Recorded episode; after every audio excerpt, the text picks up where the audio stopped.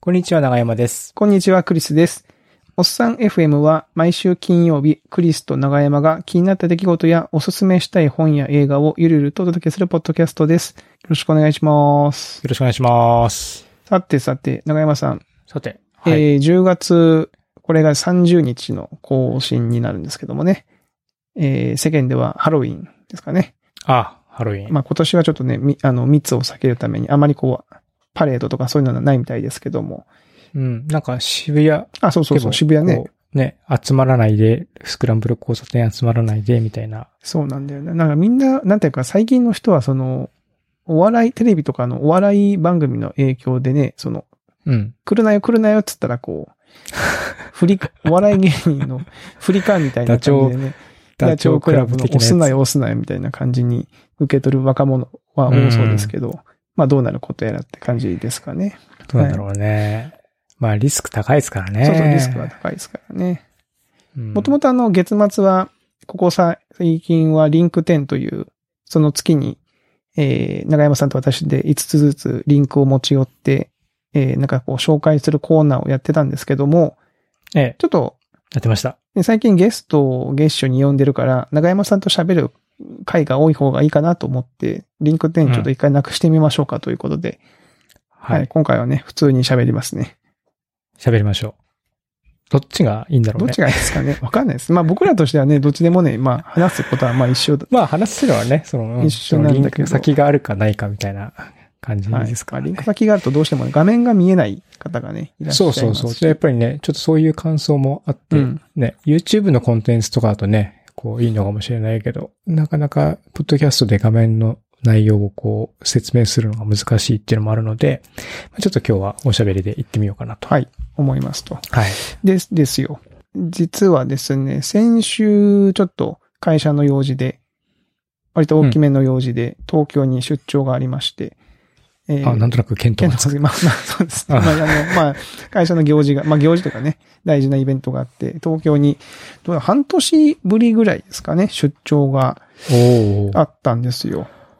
そもそもだって、クリスさん、オフィスも行ってないオフィスもね、あんまり行ってないですね。あのー、本当に月に1、2回行くぐらいの。まあ、き京都オフィスはね、京都のオフィスは家から近いんで、別に行きゃいいんですけど、まあ、なるべくこう、なんだろう、感染者が出た時の対処とかもあるので、はい。うん。なるべくリスクを分散させようという意味でややってますけども。で、東京にね行ったんです。久しぶりにね、新幹線乗ったんですよ。あどうでしいや、たなんかね、まずね、あの、新幹線乗るときに、あの、読み取り口がね、僕が乗ってない間に QR コードの読み取りに変わってたんですよ。ああ、そうなんあの、だ。タッチすそるっとか、ころ僕が。もそれ知らないやつ。そうそうそう。あだーから、おなんか、あれと思って、どこにタッチするんだっけこれと思って、一瞬こう、戸惑いが出て、なんか変なところにこうタッチとかしましたけど、まあ、あの、QR コード読み取りのところに、いつも通りこう、えー、EXIC のカードをピッてやったら、こう、あのね、アプリで予約した、あれが出てくるんですけど、うんで、京都駅は入ったら、なんかね、えっ、と、まあ、大きくは変わってないんですけど、中に、その、えースターバックスができてたりして。あ、なんか、え、うんスタバはなかったんだっあけか。あったんだっけでもなんかあの、もともとなんかお蕎麦屋さんみたいなのがあったところが、もう大々的にスタバになってまして。ああ、そう。うん何でもスタバになるからね。本当ね、京都、街中スタバだらけになってますからね、今ね。 なんかわかんないですけど、スタバが、郵便局の数よりスタバの方が多いんじゃないですかね。確かになんか、でもそう言われても、そうかもってなんかね思っちゃう。ねうん思っちゃうぐらいでしょ。 思っちゃう思っちゃう。ん確かに。で、まあ、新幹線乗って東京に行って、まあ、今回宿をですね、えー予約して行ったんですけど、まあ、大体こう、この時期に毎年行くんですよ。で、大体毎年うん同じホテルに泊まってるんですけど、今年はですね、やっぱりそのコロナの影響で元々の宿泊の価格がまあ下がってるのか、ベースが下がってる上に、GoTo トラベルの、あのー、割引が、えーつきまして、だいたいいつものね、6割ぐらいの値段、まあ、はほぼ半額ぐらいの値段で泊まれまして、おーでしかも泊まったらなんかわかんないけど、僕は知りませんでしたけど、その周りで使える2000円ぐらいの地域共通振興券みたいな。あクーポンク券ーポね。ン券みたあいなやつの、特定、特定のお店というか、あそそうのそうそう地元のお店に、で使えるってや使つえますよっていうやつをもらって、なんかすごいお得な感じでしたね。だから、あの、まあ、僕はあまりこう詳しく調べてませんでしたけど、こういうなんですか、制度を詳しく調べてる人は GoTo トラベルでね、行って、あのーうんなんか泊まってやろうみたいな気持ちになるのはよくわかった。気がします。うん。ホテル自体は、なん、もう、結構満室みたいなあ感いじなや、んでホすかテルはね、でも僕が泊まったところは、割とそのレジデン、レジデンシーっていうかあの、連泊タイプの、連泊のお客さんも受け入れられる、まあね、うん。あの、ホテルのあ、キッチンとかがついてるようそうな、そ洗うそうそう。濯機とかあるような洗濯機とかあるようタイプな。のはい。僕ははい一泊しかしてないんですけど、うんだったんですけど、そんなにね、あの、去年とかはね、やっぱ多かったですよ。もうほぼほぼ満室だったんですけど、今年はまだっていう感じでしたね。うんまあ、京都は逆にほら、これからあの紅葉の季節が始まりそうまですすかねら、ね。。今、オンシーズンなのかな、うんそう。なんか知り合いもちょこちょこ旅行、京都、なんか来てますよね。そのツイッターとか見てると、うん。あの、京都に、あれ、京都にいるんだっていう人が結構ね、なんかでもあれですよね、こう、来てるんだったら、わあ、会おうかーって声がかけづらい。かけづらいんだよね微妙な、こう、なんか、 もやっと、あれ、あれ、ね、あれがありますね。そうなんだよ。別にね、あの、まあ、なんだろう、気をつけて会えば別にその GoTo Eat とかやってるぐらいですから、いいとは思うんですけどね。うん。たださ、なんかね、その感染が結構ことごとく会食とかさ、はいはいはい。そういうのでね、ちょっとクラスターがみたいなこと、たまにニュースでこう耳にするからどうしても警戒しちゃうところはあったりするんだよな。確かに。で、その今、これ GoTo Eat って言いましたけど、GoTo Eat の方もね、あの、なんだろう、クーポン券ですか。えー、長山さん買いましたかクーポン券を。。勝てない。これな、いや、仕組みがよく分かってない 仕組みがわかんないですよね。僕もだから全然知らなかったんだけど、たまたま会社の人のツイッターで見かけて、あの、なんか地域ごとに、えっ、と、予約サイトがあって、クーポン券自体の。なんか電子クーポンと紙のクーポンがあるのかな二つ。そもそもうん、あ、なんかそれは見た。うんで、僕、あ、だって見たっていうか、なんか、コンビニとかにも貼ってあるもん。あそうそうそうでここではコンビ紙ニに貼がってあるんですよ使えますとか。その二つがあるということだけは知ってるけど、どこで買え、手入手できるのかわかんない。で、僕はなんかその紙のクーポンの予約サイトが、第、今日ですね、実は第2弾のサイトが公開されてすぐ売り切れちゃったんですけど、あの、枚数に限りがあるんで、あの、第1弾が、はい、ちょっと前に出まして、えどういうことその何クーポンが、はいその、国家から売り出されるってことなんですよね。そうそうそうそう、あの補助金が出るから、補助金というかね、税金を使うので、え例えば、えっと、5000、4000円払うと5000円分のクーポン券が買えますよ、みたいな。でその差額、あ、差額がお得ですと。で、そのクーポンで、えっ、と、所定のお店で、そうそうそうそう、こう、物が買えますと。買えたり、食事ができたりするってそうことそうそうそう。で、まあ基うん本クーポン券、お釣りが出ないって書いてあるんで、例えばそのね、うんうん500円のクーポン券持って行って、まあ500円ぴったしのものなんてね、なかなかそうお店にないので、600円、700円とか。あるいはちょっとその、えー500円のクーポン持ってるからちょっとね、いつもとは、いつものやつにサラダでもつけましょうかっていうことで、こう、活性化、経済が活性化されますよみたいな、うんそういうここでお金を使うと。はい仕組みなんですけどほ、うで、なんか、えっ、とね、買える枚数に一応上限みたいなのがあって、京都、俺まあ、僕京都で買いましたけど、京都の場合は、あの、紙のクーポンは1回の申し込みで、えっ、とね、2万円分しか買えないんですよ。要は2万5千円相当のクーポン券が出てくるんですけど、それで。2万円払って。うんはい、で、、僕そのマックス買ったんですよ。2万円。あ、もう買ったんだ。買い買いまし両方。た、第1弾の時に。で、買うと、なんかその引き換えコードみたいなのがメールで送ってきて、それを持ってファミリーマートに行くんですよ。で、ファミリーマートの、あの、ファミポートってやつですか。あの、こう、あ、あの、なんタッか、チで操作すいるやろつ。んなチケットとか出せるやあそうそつう。あそこにこう番号ピッピッピッって入れて、押すと、こうレシートがビーって出てきて、まあそれを持ってレジに行って2万円払うと、そのレジの裏にあるそのプリンターでこう、ククーポンが支払い、じゃあまさにチケットちょっとというか。チケットなんですねそこ。で発、そこで発見みたいな感じですね。そうそうそうそう。で、これがですね、ま、全く考えてなかったんですけど、その2万円分ぐらい買うじゃないですか。そうするとね、レジからね、その35枚出てくるんですよ、紙が。 そのチケットが。そうプリプリントアウトプリントアウト、その要は500円券、円。 500円券、500円券、1000円券みたいな感じです。え、それはもう、そのパターンってのはあ決決ままっっててるます、決まってます。だから僕はだから5冊分買ったんで、え5冊分 ?5 冊分買ったんで、まあ、い、え ?1 冊分買うと7枚出てくるのか。あーなんだかけるあじゃあ、のあでの、レーザープリンターみたいなやつからずーっと35枚ベベベベそうそうそうそう出てくるってことですねで。それは全然知らなくて、行ったらなんかすげえいっぱい出てきて、お店の人がこう、 あの、チケットってめっちゃツルツル滑るから、もうなんかお店の人がね、こう、レジで一生懸命数えてくれて、あ、すいません、すいませんって言いながら、 なんか申し訳ないなという気持ちになりながら発見をしてもらいましたね。うん。あはい。まあだからこれを使って、半年、え来年の3月ぐらいまで使えるのかなーうん。まあ、期間は結構あるので、まあ、家族でね、いたら、食事に、一回食事に行ったら、なんか、まあ、そこそこ使うじゃないですか、お金は。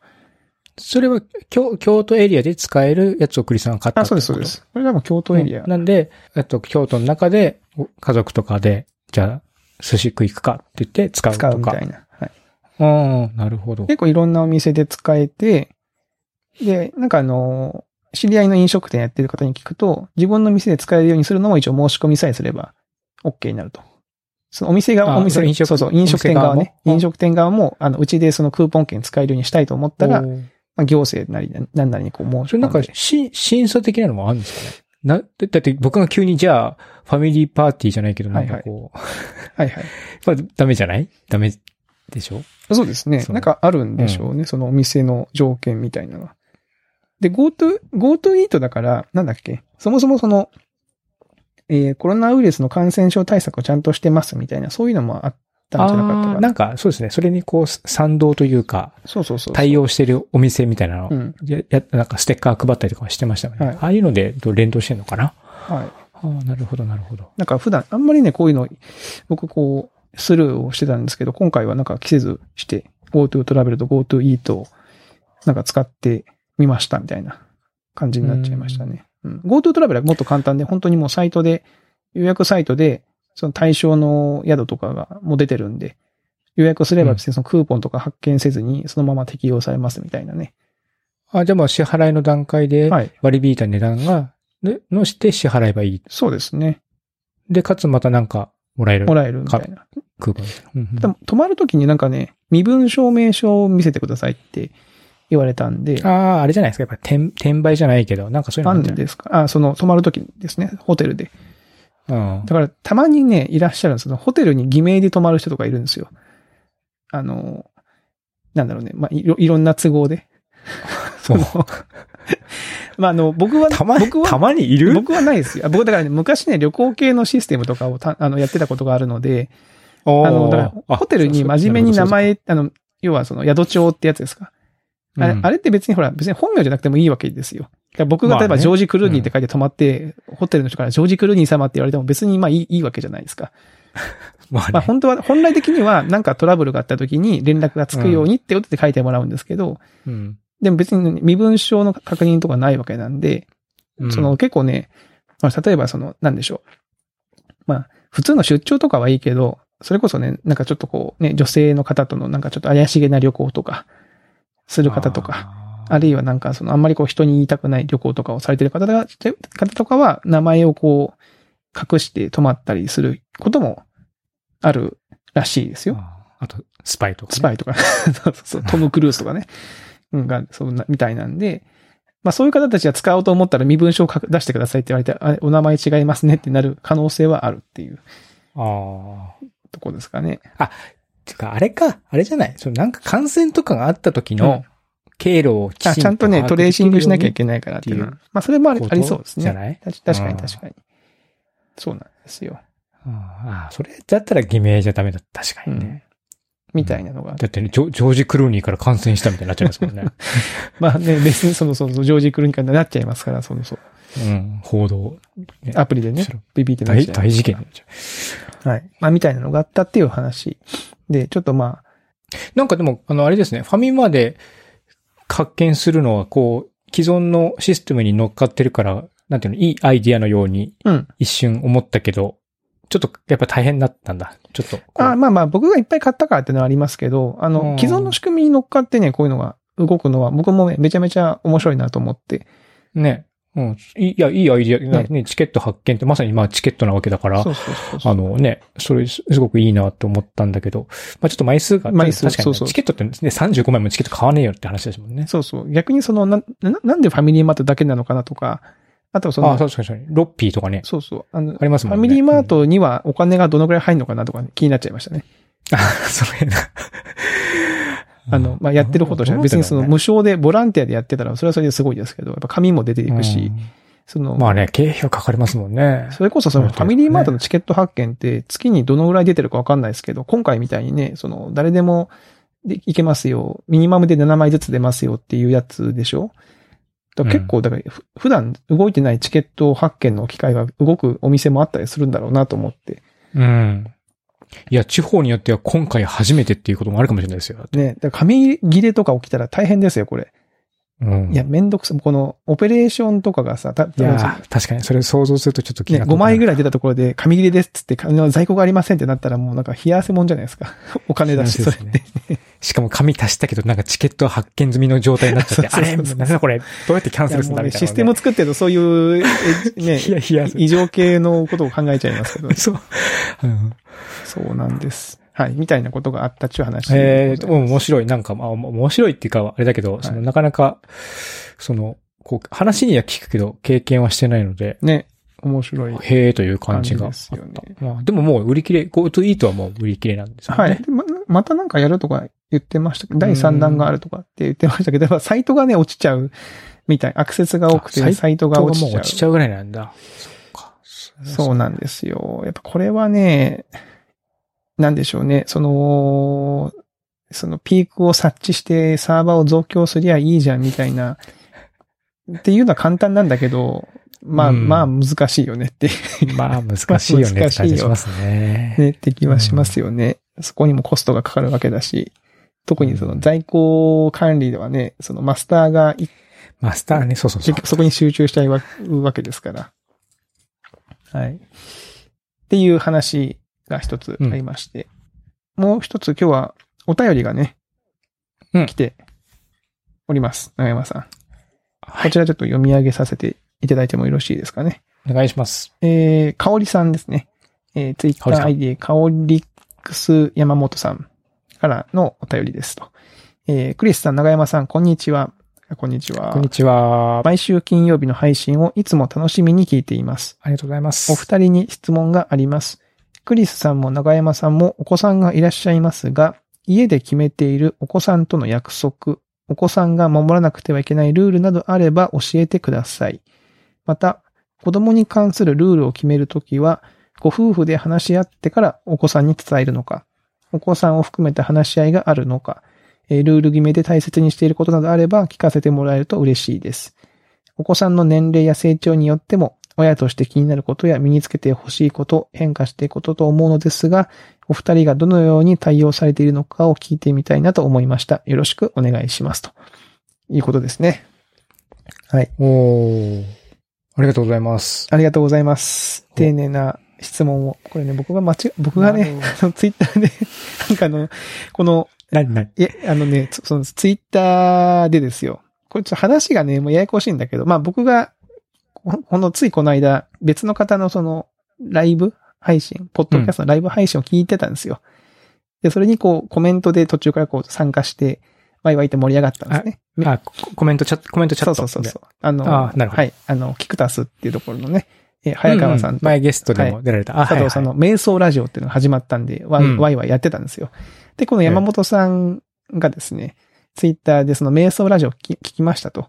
途中から、えークリスさんが入って、ゲストみたいな感じになってましたね、みたいなことが書いてあって、はいあ、チャット参加みたいになってましたね。そうそうそうそうあーなんかトークテーマとかの募集があるなら、えーしてみたいですって書いてあったのを、僕が多分ね、ぼなんかすげえぼーっとしてて、なんか勝手におっさん FM のことだと思ったんですよ。その、わかんないけど。いなんで、や、なんだろうなんでねよ。そのゲスト。えうんその瞑想ラジって書いたんですオよに対しての、うんですよね。そうそうそうそう、で、一応僕へのメンションが書いてついてたから、なんか僕に対してこう、ちょっとこう、お知らせも来たりして、なんか、うん。ああ。なん、かわかんないけど、 その時に勝手にそう、勘違いしちゃいまして、いや、そううんあの、トークテーマならこっちから送ってくださいっつって、おっさん FM のリンクを送ってですね、人のその、 そのラジオの感想を横取り、横取り40万ですよ、本当ね。横取りする形になっちゃいまして。本当ね、すごい、すごい手法ですいね。や、本当すごい、なんていうんですかね、こういう、まあ一応その後ちゃんと瞑想ラジオの方にもトークテーマ募集をされてたんで、あの、ほっとしましたけど、ああの、本当で、で、山本さんちゃんとね、このおっさん FM の方にもこう、あの、お便りを書いていただきまして、本当にね、ありがたいなと思って、もう、ありがたいは。僕なら怖くて逃げますけどね。いやー、もうね、なんか、その自分の勘違いに気がついた時はね、本当なんだろうね、こう足元が崩れる感じがしてましたよ。ほんとぐらぐらぐらっつって。俺はな、何をしてるんだみたいな。気も、気持ち悪って自分で自分のこと思いましたけどね。なるほど。こっちこっちってね。 こっちね。本当に時間を戻しこっちにボたーい。ルく時れよ間を戻したいって思いましたけど。はい。で、で、まあ、あの、せっかくお便りをいただきましたので、えー、まあちょっと、あのね、ご質問に答えたいなと思うんですけども、長山さんいかがですかねこの、子供に関すルールるル決ーめル。とか。ううーん。ん。ルールか。まあ、家庭のルールみたいなところなんですかね。なんだろうな。そもそもありますうん長山家ルールみたいな。長山家家訓みたいなやつですけど。家訓みたいなルールはないですね。ルール。ううん決めてること。例えば、うちだと、うん。えー小学生のまでは夜9時までには寝ることみたいな。ああ、なるほど。じゃあ、それはルールはルーそっルかでそすっねか。寝る時間も明、一応9時ぐらいまでにはってなってるけど、なんか、絶対明示はしてないな。うん。してないですか。あと、うちはあの、ほら、こ子供が少年野球やってるんで、野球で汚れたユニフォームは絶対自分で風呂場で洗ってから洗濯機のところに置いとくことっていう。ああ、あ、それは大事っぽい。うん。これはあーね、結構他の家聞くと、あの、もう汚れたまま出して親が洗ってる家が結構多いって聞くんですけど、うん、うん。まあなんか洗うのも大変だし、まあ結局そのね、大きくなって野球やったら、部活動とかやっていくとね、いつか自分たちでその洗わなきゃいけない時が来るわけですから、うん洗ってくれと言ってたりしますけどね。まあこんなやつですよ。ルールね。うん。一応なんかね、コール作いろいろ言ってはいるんですよ。うんうん。多分、その、例えば自転車のヘルメットを玄関、リビングに持ち込まないとか、はいはいはいはい。ようにしてとは言ってるけど、なんか、だからそうか、ルールはあるはあるけど守られてないのかってことなのかな。その時は、守られてない時は、あうちもね、も守られてないルールいっぱいあるんですけど、うんあの、どう、どうしてますその、その都度言ってんのか、うんもう割と諦めて、まあいいいいかなって感じになってるのか。つつど言ってますね。つあ、ど言ってますか。うん。まあ、そうだね、まあ最近です、それはもちろん手を洗う、帰ってきたら必ず手を洗うっていうのはもうんうあそうだねルールになってるし、それは習慣化されてるかな。だから、うん。でもそれでも、まあ、子供なんで、こう、わーって中入っていっちゃう時あるから、その時は、先に手洗うんだよ、みたいなことは、毎回言ってるって感じですね。うん、うん。ヘルメットのことについても毎回言ってる。なんか、あれなんでしょうね、きっと。この子供がが、自分たちにこう、実害がないルール、守らなくても自分たちに実害がないルールは、ちょっとこう、守られにくい感じがうちはしますね、その。うんうん。直例えば接部屋的片な、付ね。けろとかね。部屋片付けろは別にリビングで勉強すりゃいいし、寝る部屋も別にその畳の敷いてある和室で寝てるんで、うん子供の部屋が汚れてても自分たちがまあ、そこに我慢できれば別にいいやってなってて全然片付けねえし。うんうん。うん。ただユニフォームは自分で洗わないとね、その親が洗ってくれるわけじゃないから、 次書くものがないから洗わなきゃってなっちゃうし、みたいな。うんそういうのでなんかこう、守る守んないがうちのあの子供たちはある気がしますね。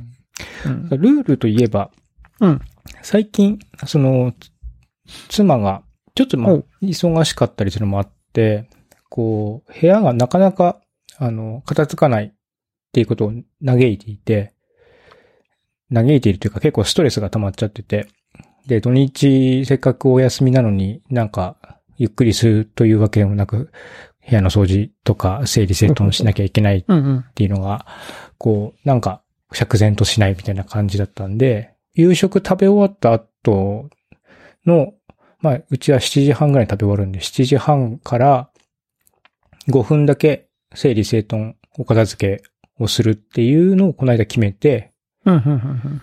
うん。おいいですね。うん、アレクサが、えっと、その時間になると、えー、そうそう、だからそのコーナーの名前を決めようって言って、ほうほうほう。子供に名前を付けさせたんですよ。なるほど。うん、5分間で整理、整頓したりとか、お片付けすることなんていうココーナーにしようかっていう話をして、そしたら、なんか5分で綺麗っていう、なんか割とそれっぽい名前が出てきたので、あ、じゃあそれいいじゃんってなって、うんで、アレクサが7時半になったから5分で綺麗の時間ですっていうふうに言うようになって、えで、ーそこで、あの、音楽流しながら5分間みんなで、あの、まあ今日遊んだものだったりとか、洋服だったりとか、カバンだったりとか、いろいろ床に落ちてるものを、とにかくあるべきところに戻す。余裕があれば、なんかその辺拭いたりとか、履いたりとかもするみたいな、そういうことをとするようにし始めて1週間ちょっとぐらい経ったのかなうん。なるほど。で、妻はすごく喜んでますね。もうなんか私はこの時間が終わると本当にいい気持ちになるってへ言っーていて、あの、本当にまあ、普通の状態というか、何も床にない、ものがない状態になるんで、まあ、その、忙しくても土日そこでね、掃除機かけるとか、うんうんすれば、それなりに綺麗になるってとこまで持ってけてるから、それはなんかやってよかったなって感じですね。まあ、そもそもあれ、ほら、じゅんさんのところが、あの、ゲストに出ていてあいーはいはいはいはいただいた、じゅんさんのところが土曜日に、あの、うんお掃除をするっていうのも、こう、なんていうかな、感情とかじゃなくて、こう、ルールにしちゃって、うんそれを習慣化してるから、こう自動化できてるみたいな話をされてたじゃないですか。うんうんで、まあ、ああいうのいつ、いずれこう導入したいなと思ってたんで、その、まあ5分だけっていう、その時間が短いっていうのが一つと、あ始まる時間も固定化して、こうなるべく、その感情ややりたくねーっていう感じじゃなくて、まあこう、さっと終わらせるみたいな感じにできるようにっていうのはちょっと始めてみましうた。んううんん。いいですね。うちも結構片付けができない家なので、羨ましいです、その片付けの時間。うん。で、多分うちで導入しても多分うまくいかないなっていう、その、 なんかこう、長山さんちはなんかうまくいってるイメージは湧くんですけど、ううちの連中はしないだろうなっていうちょっとあるんですよね。でね、まあね、まあ、うちまだちっちゃいかな。まだ言うこと聞いてくれるから、し、ノリもまあいい方だから、それが助かってるような気がしますね。うんうんだから、早めにこういうのを習慣づけとくといいかなというふうに思ってはいるので、うんうんうん。そう、ただ、なんか、し下、2、3日続けたら、下の子が急に、はぁこの時間、もう嫌って言い出 して。急に弱音を、弱音を吐き出して。弱音を吐き出しましたか。なるほど。そう。でも、もうどうにかこう、なだめすかしてもうん5分だけだから、5分だけだ から、みたいな感じで。タイマー、タイマーをね、最近、うんキッチンタイマーを、か、僕が買って、その5分は、う測るのに。で、そういうのも子供巻き込もうと思って、子供はなんかそういうのおもちゃだと思ってるから、タイマー、普段は触らせないけど、その時に触らせてあげるみたいな感じで、5分測っていいよとかって言って、測らせたりとかして、こう、どうにか、あこのう、引っ張てり、引っ張り上げてね。そうそう。あ、そうそう。あと最近、だからそれやりたくないみたいな、ちょっとテンション下がってたから、えっと、うん表を作って日付書いて、ほうほうほうできた。らシール貼れるようにしたんですよ。はいはいはいはいはいはいはい。で、シールもあんまりテンションはあ湧かないっていうから、シールに全部に僕がこう、え顔の絵を描いて、へで、今ー日、、で、今日掃除始まる前に、今日はどれ貼んのとかって言って、はいはい。選ば、選ばして、で、始めて終わったら貼るみたいな感じの感じでやったりとか。めちゃめちゃ優しいお父さんじゃないですか。もうなんていうの、そとにかくんなテンション、テンションをキープするみたいな、そういう工夫みたいなのを知ってますね。うーんん素晴らしい。素晴らしいですね。なるほどな。うちはまあさすがにね、中学生二人と。もう中学生ですぐ小ね。学シールじゃ喜ばないから ね。シールじゃ喜ばない。けどね、なんか、うあのー、自分自身が中高の時ってあんまりこう家の手伝いをほぼしてなかったんですよ。もう母親任せで。うん。してました、長山さん。いや、全然しないっすよ。全然もうだからなんだろうな。僕は自分がそれ九州生まれというかね、九州男児だからだと思ってたんですけど、まあ意外とね、その、家のことって知ってないんじゃないみんなって思ってたんですけど、まあ妻がで、うちの妻がですね、4人兄弟、4人、まあお兄ちゃん、えー弟妹がいる、うん。えーの長女っていう感じなんですけど、奥さんの方の家では結構お手伝いをしてたらしいんですよね。なんかまあ共働きで、うん。お父さんもお母さんも働いてて、今日でみんなで。兄弟みんなでまあ家のことをちょっとずつ分担なのかわかんないですけど。だから、その妻からすると、家のことをみんなでやるぞみたいなモードに、昔から言っててそれは。家のことは、なんだろう、お父さんお母さんに任せるんじゃなくて、君たちも参加して、その、やっていくんだぞと。じゃないと、うちの家は成立しないぞっていうのを結構ちっちゃい時から言い聞かせてるんで、あー例えばお風呂掃除をね、できる時から始めてみたりとか、うんうんうんそ、の、なんだろうな。こう、自粛期間が始まって、子供たちが家にいるときは晩ご飯を子供たちがこう作ってくれたりとか、おーおーおーなんかそのまあ家のことに参加して、なんかそのクリス家っていうのをみんなで運営してるんだぞっていううん。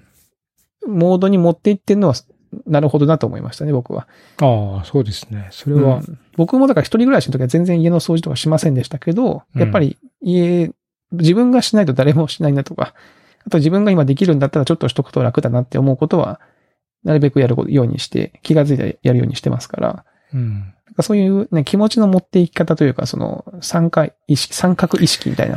ああ、でも確かにね、その、そうね、お父さんお母さんの家に住んでるんじゃなくて自分の家なんだぞというそうそうそうそうそう。感覚を明確に持つってもらうっていうのはいいのかもしれないな。確かうに。んうんまあ、みたいなのをね、最近は大事かなと思ってやったりしてますうね。んはい。まあ、そんな感じですかね。これでお答えになってるかしら。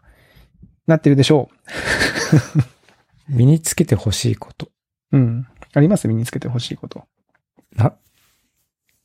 いや、まあ、自分で生活できてくれればいいなと思いままあすけそうど。ね。まあ結うん局そこだよね。そこ、れそこなんですよ。うそそのこね。結局自分が一人暮らしとか状況とかした時に、うん。その生活を成り立たせるっていううんスキル。が全然ないなっていうふうになったんですよね。うん。で、まあ、僕はたまたま今の妻とその時も一緒だったから、その、もう、どうにか転がり込んで、 うん生活をい維持してもらうみたいな感じで、その、助けてもらってたんですけど、もし仮にそれがなかったとしたら、うんうん。なんかたどうなってたんだろうなと思うぐらいその生活能力がなかったなと思うんですよ。うんうんうんううん。ん。なんで、うん。せめてね、なんかもうちょっと、その、自分が何かしたいと思って家を出た時に、うん。何かしたいと思って家を出てるはずなのに、生活ができないからストレスが溜まって、何かしたいことの足かせになってるっていうのはちょっと本末転倒だなってなっちゃうじゃないですか。確かに。うん。だからそうならないようにはなってほしいなっていうのが、その、まあ、長期的には、だから18とかに20歳ぐらいまでに、う。うんん、そういうぐらいは思ってるけど、まあ今はちょっとまあ、まだちょっと カオスだな。ままだね、まだ小さいですもんね、お子さんがね。うう。ん。まあ、これからですよ。はい。もう、うちうちはもう中3、中1でもう、中学生になるとまた全然ね、こう、親の、まあ、悩みというか、子供に対する接し方も全然違うし、まあね、そうか。もう大変そうですな、それは。逆に昔のことがちょっと思い出せなくなってる自分が怖いっ す。記憶が、記憶が、みたいな。 あれって思っちゃったりね、しますね。はい。というところですかね。はい。はい。えー、お答えになってるなでしりょうましかた。でしょうか。はい。はい。またですね、こういう感じで、あの、テーマをいただけますと、はい我々も非常に喋りやすいというかですね、 いろいろと喋っていきますので、他の皆さんもぜひともお便り、感想等をいただけると嬉しいなと、はい、思っております。ステッカーもあ、おそう送りでしすね。ます。はい。はいただちょっとね、あの、今回、前回でちょっとね、あの、まみぺこさんのお便りで送ったところで、ステッカーの在庫が今、ちょっと切れてるので、えー、ちょっと、発注をしてからお送りしますので、ちょっとお待ちください。えーえー、かおりさんちょっと、すいません。ちょっとだけお待ちくちょだっとさい。だけ。はい。必ず、必ず送りますので。 はい。はい。とというところで、えー今週のおっさん FM は以上となりますね。はい。では、また来週お会いしましょう。さようなら。さよなら。